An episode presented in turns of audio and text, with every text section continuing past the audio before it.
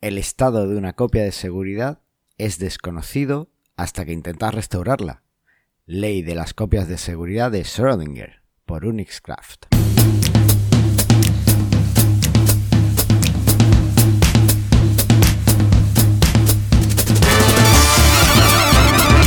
Bienvenidos al decimocuarto episodio de Mastermind Joomla, el podcast sobre Joomla para que lleves tu plataforma web al siguiente nivel. Yo soy Carlos Cámara, responsable de Manuales Joomla, que es el sitio perfecto para que aprendas Joomla. Y seguro que ya lo adivináis, pero me acompaña Javi Olivares, fundador y CTO de Divo, el sistema de mejora continua para tu web que nunca duerme, aunque Javi a veces le haga falta. ¿Qué tal Javi? ¿Cómo estamos? Muy bien, dormido, pero bien. Oye, vamos a tener que hacer algo, ¿eh? Sí, con el horario de grabación, ¿no? Tienes que buscarte un sitio, una cabina de grabación o algo por allí, por Madrid, y grabamos a otras horas. Sí, estas horas intempestivas son un poco duras para mí, sí. Pero, Pero bueno, para ti no, ¿no? Tú, tú estás siempre despierto. Tú no duermes. bueno, si te dijera la hora a la que me he despertado hoy, yo llevo ya una hora y media programando. Con eso te lo digo todo. Madre mía. Así que, bueno. Pero no pasa nada porque es muy bonito ver amanecer. Sí, pero amanece a las 8. Bueno, bueno, bueno, esos son detalles, detalles. Bueno, oye, ¿has escuchado, escuchaste el último programa que edité yo de aquella manera? no, tengo que confesar que no. Madre mía, esto, esto de que no, No. te escuchen ni tú como presentador es, es muy triste, eh, me deprime mucho. No, hombre, no. Yo te leo normalmente, pero no escucho. Bueno, pues eh, sabía que no me había escuchado, pero bueno, para que sepas que ahora viene el jingle para pasar a las noticias.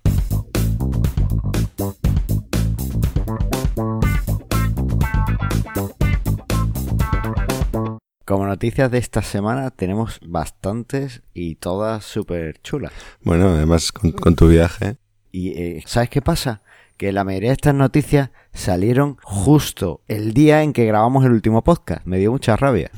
Bueno, así quedan para este. Y bueno, pues empezamos por la que más me emocionó y es que Joomla Beat, el podcast, el mejor podcast para Joomla, ha vuelto. ¿Escuchabas Joomla Beat antes? Sí, eso sí lo escuchaba, sí. Bueno, pues nada, comentarle a nuestros oyentes que si no lo escuchaban, pero tienen un poquito de dominio de inglés, que, que tienen que escucharlo. Es el mejor podcast, está mejor producido, eh, la temática es súper interesante, aborda muchos temas, especialmente se centra mucho en el marketing, pero también temas técnicos.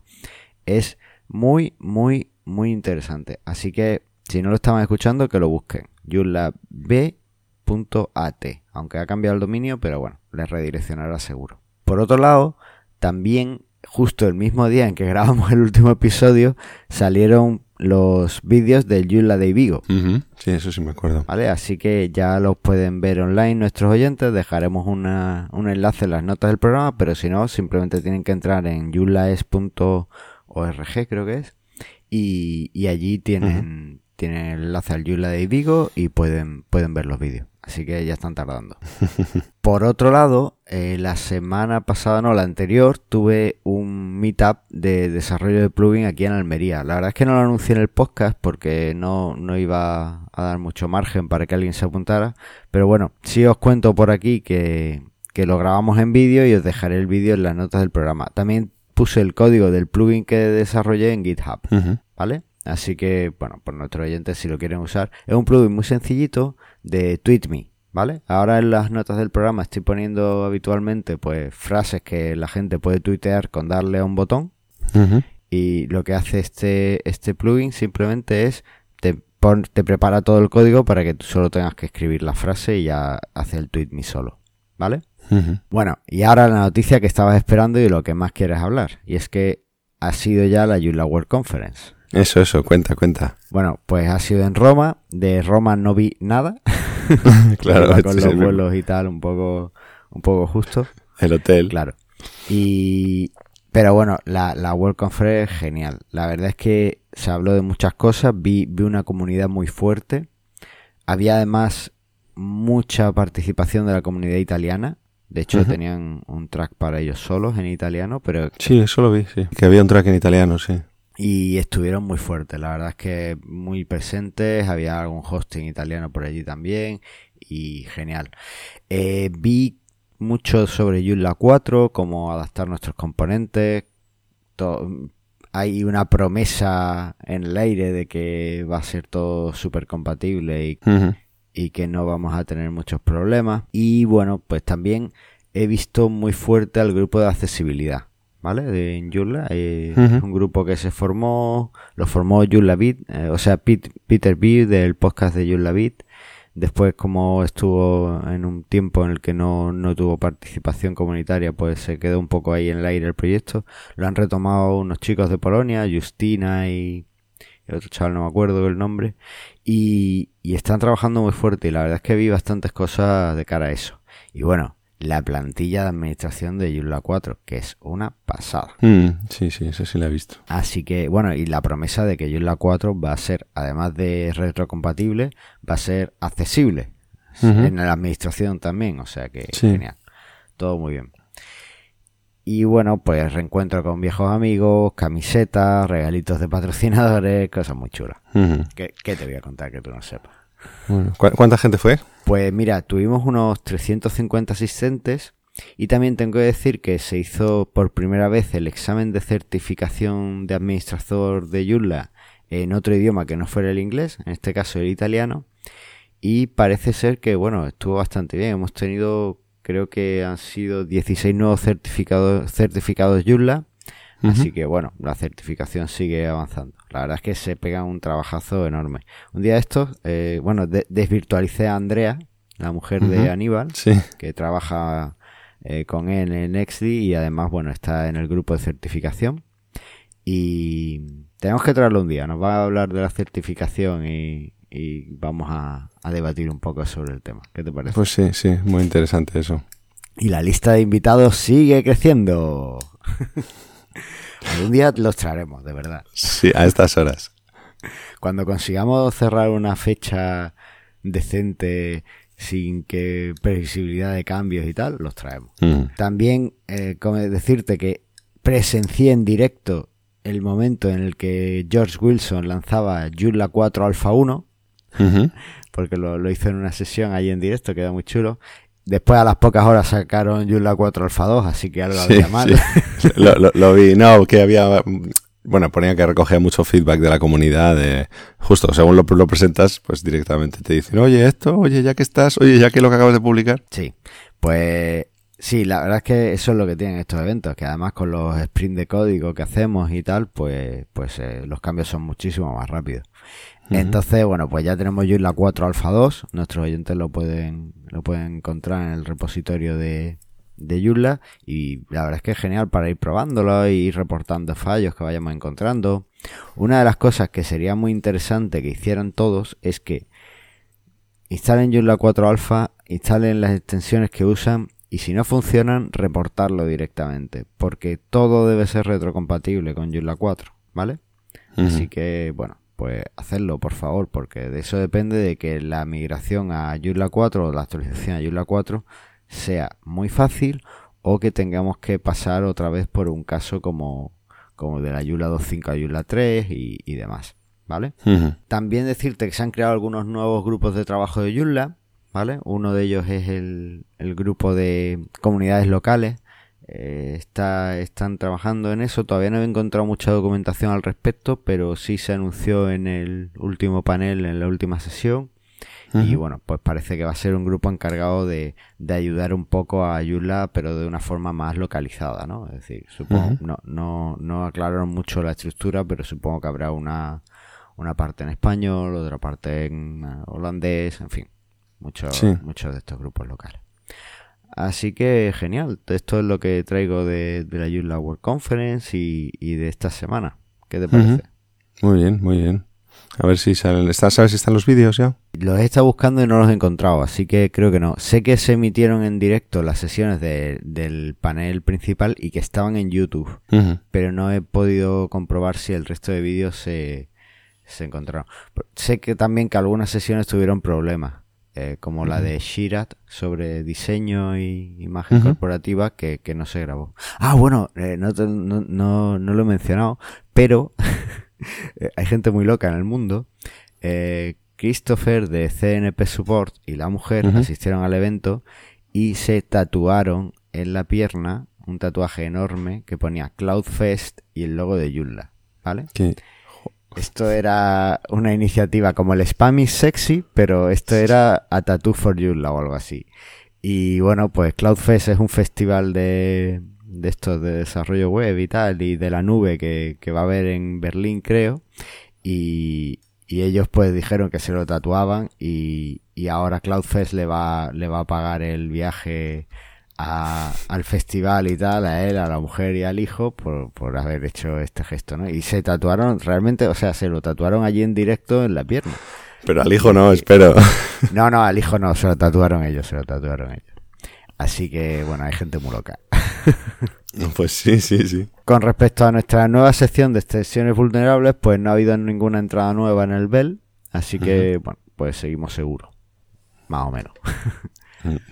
Y pasamos ahora a hablar del tema del día.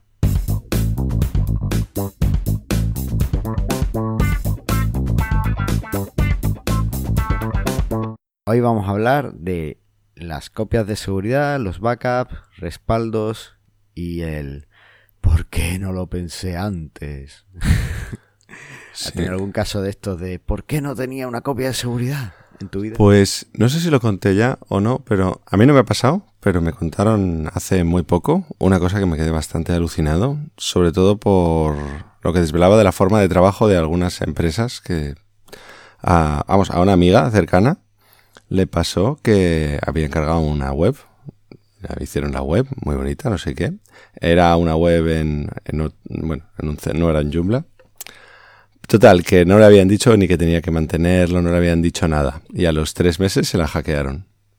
Claro que sí. y bueno, podemos imaginar que CMS es que cuando lleva tres meses te lo pueden hackear si queda viejo.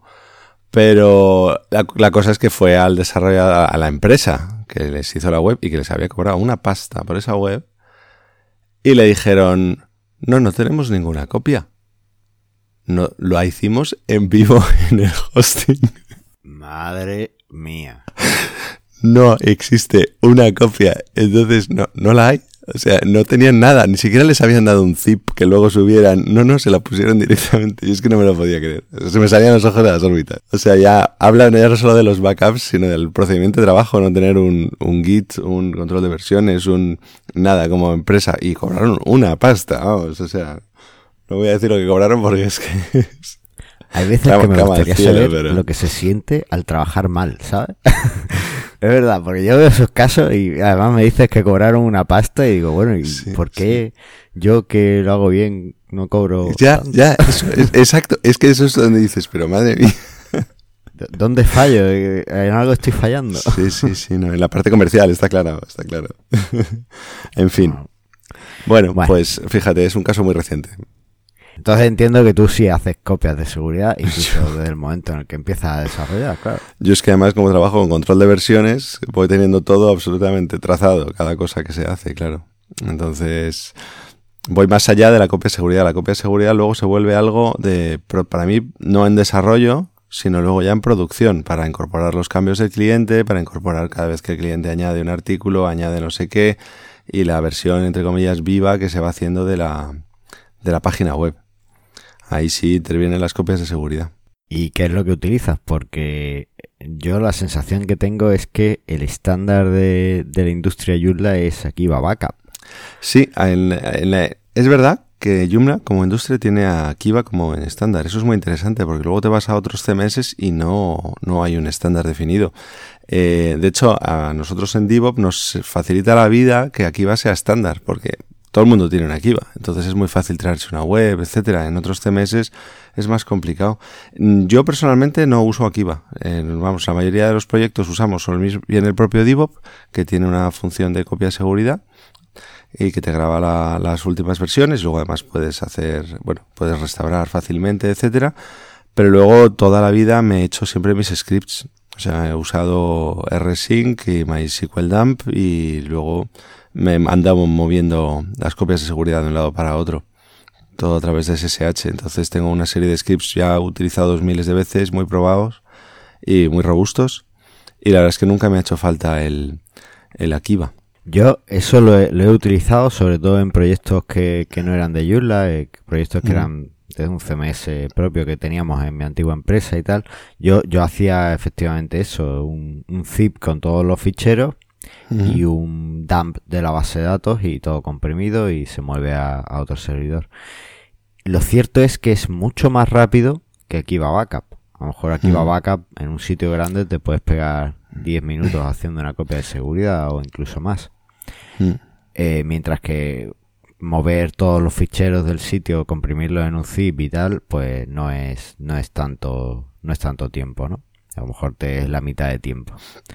Pero lo que, la gran ventaja que yo lo veo aquí a Backup es que es muy fácil después restaurar el sitio. Hmm. Sí, yo eso también lo tengo scripteado. Vale, entonces ahí no tengo mucho que añadir. Claro, recuerdo, recuerdo en el curso que hicimos en la Universidad de Granada, nosotros le, las prácticas, todas las unidades del curso tenían práctica, ¿vale?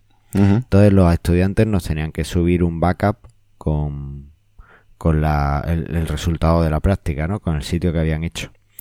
Y lo cierto es que, claro, eran 20 estudiantes, cada vez, una vez por semana nos tenían que subir su backup. Y para mm, mejorar, gestionar todo eso, me hice un script que usando Joomla Tools, que era... Sí, sí, lo Joomla, Console. perdón, que era como una versión ah. de línea de comandos muy antigua de Akiva Backup que sacaron, pero que todavía ah. funcionaba. No sé si seguirá funcionando ahora, pero posiblemente sí.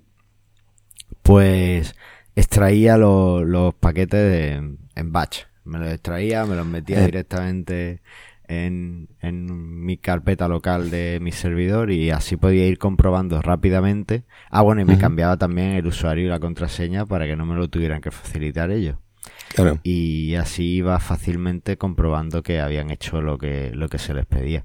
Así que la, la opción de script no, no está mal, pero hombre, también la ventaja de que por lo que vale una suscripción de Akiva no tener que preocuparte de, de hacer scripting y demás. bueno, de hecho, eh, Akiva tiene una herramienta de consola muy seria que se llama Unite, Unite, que yo sí la uso de pago y que es precisamente para, para restaurar de forma masiva o de forma automatizada backups de, de Akiva en línea de comandos. Esa es la versión moderna. Y eso, y eso sí, lo, sí lo usamos, claro. Cierto, de hecho, recuerdo que publiqué mis scripts en un GIST y Nicolás, y lo publiqué en Twitter y tal, y Nicolás me contestó, oye, ¿y por qué no usas aquí va Unite que es para eso? y claro. dije, oh, no lo había visto. Así que, bueno, lo dejaré en la nota del programa por si alguien quiere echarle un vistazo. Una cosa, que quería comentar sobre por qué aquí va tarda tanto es porque eh, hace muchísimas comprobaciones. A ver, eh, mm, vamos a decir, mis scripts están adaptados a mis hostings con los que trabajo con lo cual yo me sé cómo funcionan y tengo los entornos muy controlados. Akiva es un software que está diseñado para trabajar, se puede decir que con la totalidad de hostings que existe por ahí, como suele decir Nicolás, con los hostings más malos estos que te regalan con el paquete de cereales, hasta con los hostings más profesionales. Entonces, cuando se pone a hacer un backup, se pone a hacer una cantidad de comprobaciones para estar seguro de que va a funcionar. Compruebas si tienes un montón de funciones en tu, en tu hosting, la memoria que tiene, los lotes, los paquetes que tiene que hacer. O sea, eh, Akiva no es un software que solo te hace, comprime los zips y te, y te guarda la base de datos. Hace muchísimas cosas. Y luego además tienes toda la posibilidad de excluir cosas automáticamente, o sea, de una forma relativamente sencilla. O sea que, a ver, no es solo Aquí va de lo que es es muy, muy flexible. Sí, eh, eso, es, eso es cierto. Y, por eso es el estándar, claro. Eso es cierto. Tiene el configurador al principio, pero aún así está siempre constantemente mm, comprobando cosas. Además tiene, tiene también otra desventaja, que todo lo hace en PHP. Claro, claro, claro, efectivamente. Es que lo que cuenta Nicolás es que llega y lo mismo no tengo MySQL dump. Claro. Tengo que hacer el volcado con PHP, que es mucho más ineficiente, mucho más lento. Efectivamente. Entonces, hay, hay otras opciones como eh, creo que Easy Joomla Backup o Xcloner. Hay, hay más, sí, sí, seguro. Claro, que lo que hacen es que utilizan las funciones del sistema si es un servidor Linux. Si no es Linux, pues entonces ya tiran de PHP.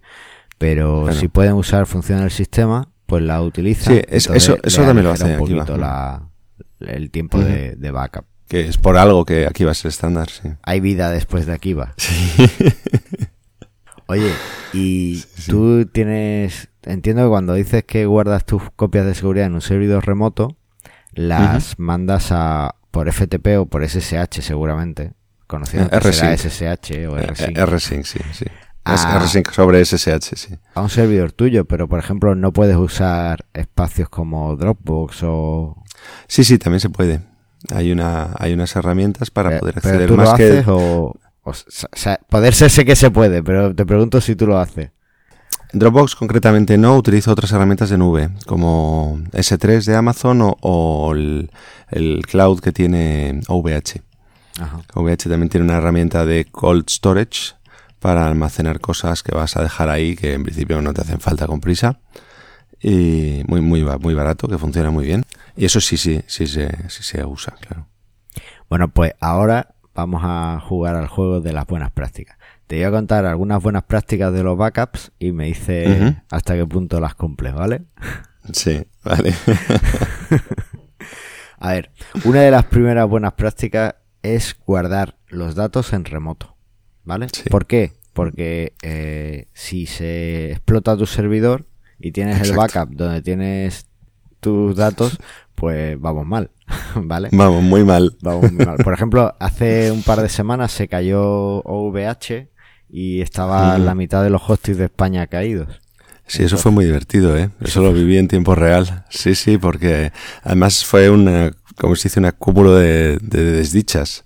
Es que se, tenían en, se les cayó el, se les, se les fue la luz y el generador, el generador principal que iba a entrar no entró, se gripó, se, les estropeó. Y además dicen que en paralelo hubo otro fenómeno desafortunado en otro centro de datos. cayeron, ¿cómo se llama? Eh, Bernaux, no me acuerdo cómo se llaman. Y vamos, los centros, dos centros de datos en Francia cayeron a la vez. Pero bueno, dentro de cabe, tuvieron un downtime de dos horas. Que quiere decir que. No, no, es impresionante. caídas tiene todo el mundo. Sí, sí, y cuando se dan esas cosas, es que se, ha pasado de todo. Parece que estaba hasta, hasta orquestado por alguien, ¿sabes? el, la caída. Porque no puede ser que tener tan mala suerte, pero bueno, a veces pasa. Sí. Sí, ahí nosotros como tenemos las algunas, vamos, yo tengo algunas cosas ahí, pero las tengo en, repartidos en distintos data centers, pues la mayoría de las cosas no se vieron afectadas. Se vieron afectadas, se vio afectado un entorno de desarrollo que tengo por ahí y alguna cosa así más tal, pero lo demás, la verdad es que a mí no, no me afectó. pero fue pues, muy interesante. si te hubiera afectado y si hubiera sido mucho más grave, así en plan, perdemos datos, pues si tienes tu copia de seguridad donde tienes tus datos, pues mal mal vamos. No, no, es que eso no se puede hacer. Eso no se puede hacer. Aparte, depende del nivel de, protección de datos que tenga, es decir, de la ley de ah, protección de datos tiene unos ciertos niveles, ¿no? Está el básico, está el medio y está el alto. Eh, depende del nivel, estás obligado a guardarlo en remoto. No puedes tenerlo en el mismo sitio. ¿Vale? Sí, sí, pero lo que dices tú es por sentido común, en realidad. Entonces, lo primero es guardar en remoto. Entiendo que lo guardas en remoto los backups. Sí, sí, sí, sí así es. y puestos a guardarlos en remoto, pues lo suyo es encriptarlos para que si alguien tiene acceso a ellos no, no pueda no pueda acceder al contenido, al menos no fácilmente. ¿no? ¿Los hmm. encriptas? Depende del cliente. Hay algunos clientes a los que les encripto el backup del propio, el propio paquete para que luego se, se pueda ser redistribuido, entre comillas, con cierta facilidad. Y luego hay otros en los que el, servidor remoto que recibe los backups está encriptado. Vale. Con lo cual no es lo mismo, porque en realidad mientras ese servidor está funcionando, está desencriptado todo. Ahora, si alguien coge y se lleva ese servidor a su casa, pues ya no va a poder hacer nada con ello. Eso sobre todo lo hacemos con equipos que están en local, en el cliente. Entonces tenemos algunos, por ejemplo, el cliente guarda un servidor en su oficina y ese está encriptado y entonces la copia de la web se guarda ahí. Y luego, pues es otra manera también de diversificar riesgos, ¿no? O sea, se me cae tal, pues yo tengo un servidor que en un momento dado puedo hasta poner un DNS y me, y me hace de, o sea, cambiar el IP y me puede hacer de servidor web temporal, ¿no? De forma sencilla. Y luego, claro, si alguien llega a su oficina y se lleva su ordenador, pues en principio necesita ser capaz de descifrar el disco duro, que está, vamos, está cifrado desde la BIOS. O sea, desde según arranca el, el, Linux. Vale, vale. Bueno, pues sí, me parecen buenas opciones, ¿no? También, dependiendo del caso, pues la seguridad eh, también Sí, a ver, hay, muchas webs de, no sé cómo decirte, hola, aquí estamos, quiénes somos y cuatro cosas que en realidad, como nosotros además solemos guardar una copia en, o sea, las copias de desarrollo, etcétera, y luego tal, las copias de seguridad últimas, a ver, no sé, no, todavía no nos ha pasado que nos entre en un servidor nunca, la verdad. Bien, bien. Y bueno, en la última buena práctica eh, tiene que ver con la frase del principio de, del episodio y es que hay que comprobar siempre las copias de seguridad. ¿Tú en esto tienes alguna política? Entiendo que lo tienes automatizado. Está automatizado todo, sí. Eh, a ver, en principio pruebas cuando, cuando montas una, un proyecto nuevo y lo configuras y tal, pruebas que funciona. Luego periódicamente, pues como suele haber siempre algo que el, que el cliente te dice, oye, mira, que es que la copia de tal, que cambié una cosa, pues bueno, normalmente le das a un botón, funciona y no, no le sueles dar mucha más importancia. O sea, no tengo una política de probar las copias semanalmente como a, a pasan las grandes empresas, ¿no? Que cogen y dicen, vamos a probar que todo restaura automáticamente, porque cada vez que lo hemos necesitado ha funcionado todo correctamente. O sea, no, no, o sea, no nos ha pasado nunca que, que se corrompa un fichero, que se corrompa tal. No, no nos ha ya, Y ahí tengo que decir que sí me ha pasado que, que aquí va backup no, no haga bien los backups. esto pasa habitualmente si tienes eh, las copias de seguridad encriptadas. En la versión de pago puedes encriptarlas, ¿no? La, con el formato JPS. Si tienes ese tipo de fichero, pasa. Y además, eh, te sucede que si, si actualizas aquí Backup por el instalador automático, en vez de subir el paquete directamente a la web, algo pasa que, que se fastidiaban los ficheros. Creo que ya lo han corregido, que ya encontraron el problema, pero ha estado muchos años que, que te podía pasar, que, te, que se te corrompieran las copias de seguridad y la hemos liado. También además, como pierdas una contraseña de encriptación, también la has liado. Bueno, claro, claro. Eso, eso habría que hablar de gestión de contraseñas algún día también. habría que hablar de gestión de contraseñas, es un poco transversal, pero vale. Eh, hay, que, tenía que probarlas, ¿vale? Entonces sí, sí tengo la costumbre de, probarlas. No lo tengo automatizado, está en mi lista de tareas lo de usar aquí va Unite Unite para, para automatizarlo, pero todavía no lo tengo ahí. Sí, con ese tipo de cosas y con Docker o con que el entorno de estos hoy en día está tirado. Montarte un script que te coja y cada semana te lo descargue y te, te haga una prueba y luego le pasas un codeception automatizado o alguna herramienta de estas de Visual Diff, de que te compare el AB de la página y te diga si eso, si se monta, pues básicamente que compruebe que la página se funciona, etcétera. Te lleva un ratito, pero no es difícil. Madre mía, acabas de dar las claves de cómo hacerlo. Docker, un tal, madre mía. Bien, bien, bien, estupendo. Pues yo creo que está bien para terminar con las copias de seguridad. O sea, has dado las claves para terminar de probarlas. Así que, si te parece, pasamos al proyecto del episodio. Uy. Uy. Ay, es que estuve viendo que salía la alfa 1, la alfa 2 y dije, ay, a ver si sale la alfa 3 y ya pruebo la. no me da tiempo. bueno, no, no pasa nada, tío. Ya sabes que esto es trabajar conforme vamos, vamos pudiendo. Eh, lo que sí te voy a pedir es que instales, una vez, además de probarlo, además de instalártelo y ver qué bonito es, que te instales una extensión de las que uses habitualmente y veas si es compatible o no. Mm, vale. Es un ejercicio. Me da igual la que sea, de las que uses. Y si no lo es, pues lo reportes. De hecho, eh, animo a todos nuestros oyentes a que hagan este proyecto de episodio. A que se instalen Joomla 4, Alpha 2 y instalen una de las extensiones, la que ellos quieran, que utilicen habitualmente. Y si no funciona, reportarlo. Sí, hay, hay, paquete, hay paquete Docker ya montado con Joomla 4, porque eso sería muy rápido. Ni idea. no lo he mirado. Pero bueno, tampoco es muy complicado hacerte. Le cambias el Docker Composer y, listo. Ya, ya. Pero bueno, por curiosidad. Porque para ese tipo de cosas, para probar muchas historias, pues... Como sigamos metiendo palabras como Docker, vamos a tener que hacer otro programa de términos. Unos pantalones.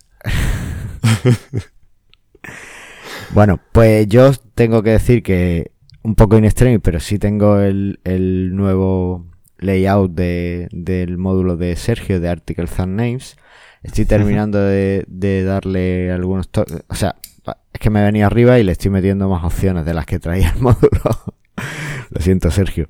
Y, y bueno, se lo enviaré. Intentaré enviárselo este fin de antes de que salga el programa para que cuando lleguen las notas ya lo podáis, ya lo haya probado Sergio y, y lo podáis eh, descargar. Así que bueno, para la próxima semana, como si he hecho deberes, pues tengo que seguir para el próximo episodio. Mm. Eh, Eso te pasa por currar, que te sale más trabajo. Sí, es más trabajo. Pero bueno, ¿qué vamos a hacer? Esto es algo que llevo queriendo hacer muchísimo tiempo y como no me lo ponga como proyecto del episodio, estoy viendo que no lo voy a hacer. Así que ahí va. Voy a reestructurar por fin los menús de la web. Que quedan, están fatal. No, no tenemos casi ningún enlace de las cosas que hemos creado últimamente. No tenemos enlace a la tienda, ni enlace a, nuestra, a nuestras páginas de contacto personales. No tenemos nada. Así que, y la foto tuya del gatito me mona. Así que vamos a, voy, voy a hacer, mi, mi proyecto de esta semana va a ser reestructurar la web. ¿Qué te parece? Vale, bien, me parece bien. Es un desafío desde el punto de vista de la interfaz, pero bueno, no, técnicamente no es, no es gran cosa. Pero bueno, es algo que necesitamos. Así que ahí va. Muy bien. Y ahora pasamos al feedback. Gonna call? El feedback. Te encanta y lo sabes. bueno, empezamos con un feedback que nos dejó Antonio eh, Soler Morilla, eh, que es un, especialista en marketing online de aquí, de aquí de Almería. Y por supuesto, bueno, y nos lo dejó en iVoox. Y por supuesto so- fue sobre el episodio 12 en el que hablaba de SEO. Que por cierto, gran- muchas de las estrategias que cogí de ahí las aprendí de él. Con lo cual, eh, es un poco que, que yo creo que fue un poco a ver si les robaba demasiado o, o si aprendí mucho de él o no. Se, se comparte conocimiento, Carlos. El conocimiento no se roba. Se roba es cuando se lo quitas. No, no, no, no se lo quito, no se lo quito. Yo, yo aprendo eso, mucho de, él cada vez que nos encontramos, así que... Y bueno, nos decía, fantástico, Mr. Cámara. Porque si no recuerdo mal, ese episodio lo grabé solo, ¿verdad? Me, abandonaste, para variar. sí, sí. Te fuiste por ahí a las Américas. y a pesar de que hemos tenido un problema con los comentarios en la web, ¿vale? Eh, no, no funcionaban por la actualización de Joomla 382, que con la plantilla pues daba un problema. Pues Berta nos ha enviado un comentario por email y nos decía, no te puedo dejar los comentarios porque, porque no funcionan, así que te lo escribo por mail.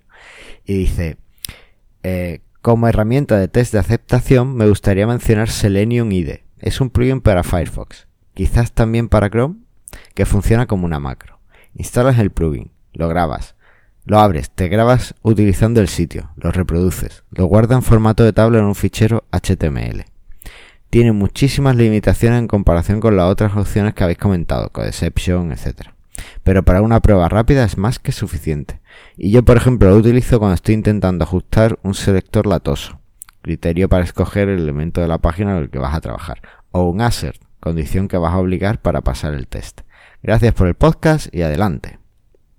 Joder, muchas gracias, Berta. Madre mía, además Berta es una experta en esto, ¿verdad? Si no me Sí, equivoco. sí.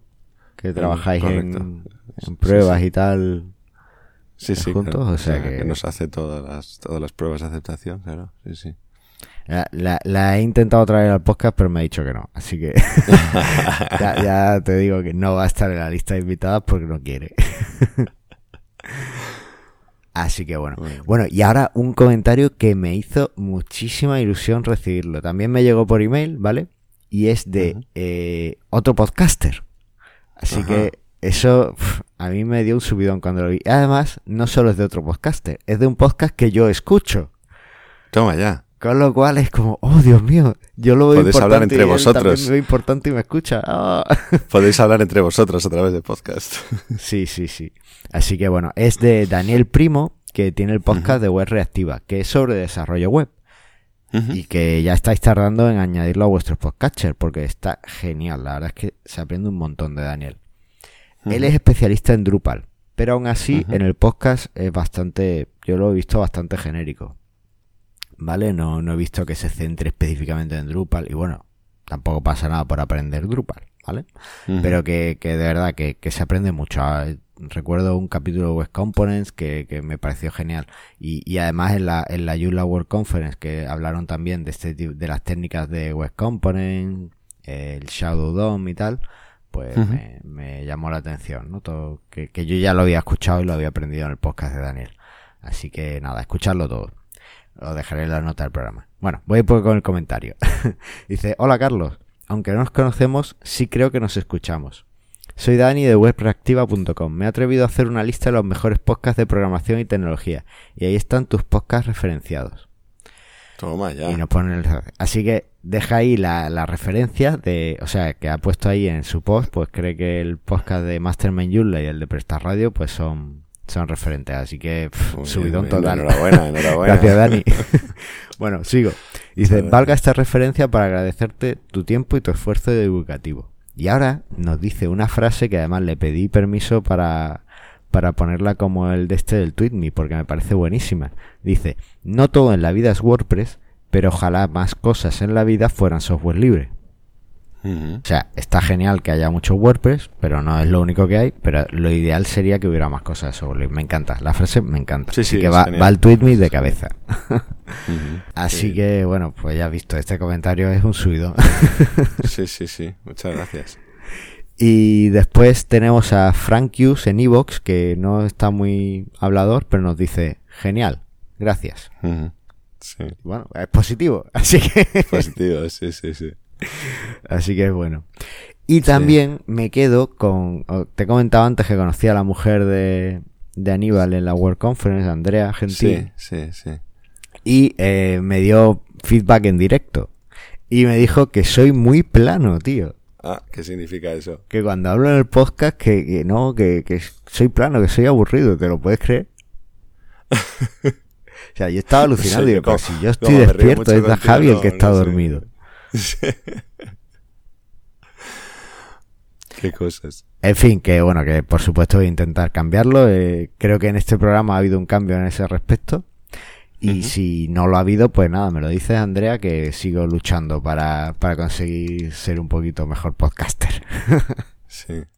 Pues fíjate una cosa antes de que antes de que cambies de tema, que lo de dar las gracias así a, a brevemente y lo del, lo del software libre, hay un proyecto de, de un chico que publicó el otro día en Hacker News que es para que la gente intente darle las gracias a los mantenedores de los proyectos de software libre porque en realidad todos utilizamos montones de proyectos de software libre, pero eh, el trabajo de mantenerlos es muy duro. No es solo coger y programar, es hacer documentación, es abrir, ver los issues en GitHub o hacer, aceptar pull requests, probarlos, aguantar el trolling, aguantar las peticiones de, oye, ¿me puedes hacer estas features gratis?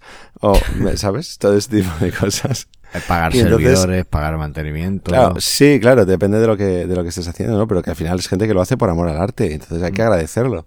Y, y esto se ha montado una plataforma para que la gente diga gracias y dicen que, que los comentarios en plan eh, thumbs up o gracias y genial y tal, así, pues bueno, que están bien, pero que en realidad que lo que quieren es que la gente se curre el decir, no, no, si usas este software y te lo estás currando y o sea, te está ahorrando horas y te está ahorrando trabajo, haz un comentario y dinos por qué es útil y por qué tal. Es, es una cosa, una iniciativa bastante curiosa, la verdad. Hay que reconocer que me ha llamado mucho la atención.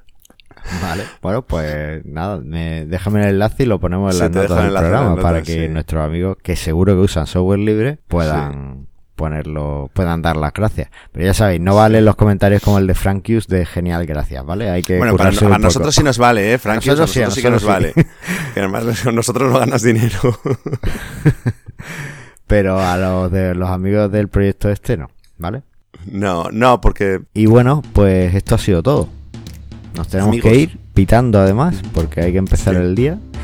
Y solo quiero pediros que nos estás, a ti que nos estás escuchando, que, nos ayudes a que otra gente pues encuentre el podcast. Y para eso, ¿qué es lo que tienes que hacer? Pues nada, nos das retweet en las redes sociales, nos compartes en Facebook, nos das valoraciones de 5 estrellas en iTunes, nos envían tus me gusta en iVoox y por supuesto nos das mucho feedback, muchos comentarios y muchas ideas, que es lo que queremos. Y nos encanta Sí, de verdad sí, leer sí. los comentarios. Es la sección donde hasta Javi se despierta un poquito. Efectivamente, sí. Javi, muchas gracias por el esfuerzo y por estar aquí. No, gracias a ti, Carlos. Y nos vemos en el próximo programa. Nos vemos en el próximo. Un abrazo. Hasta pronto. Hasta luego.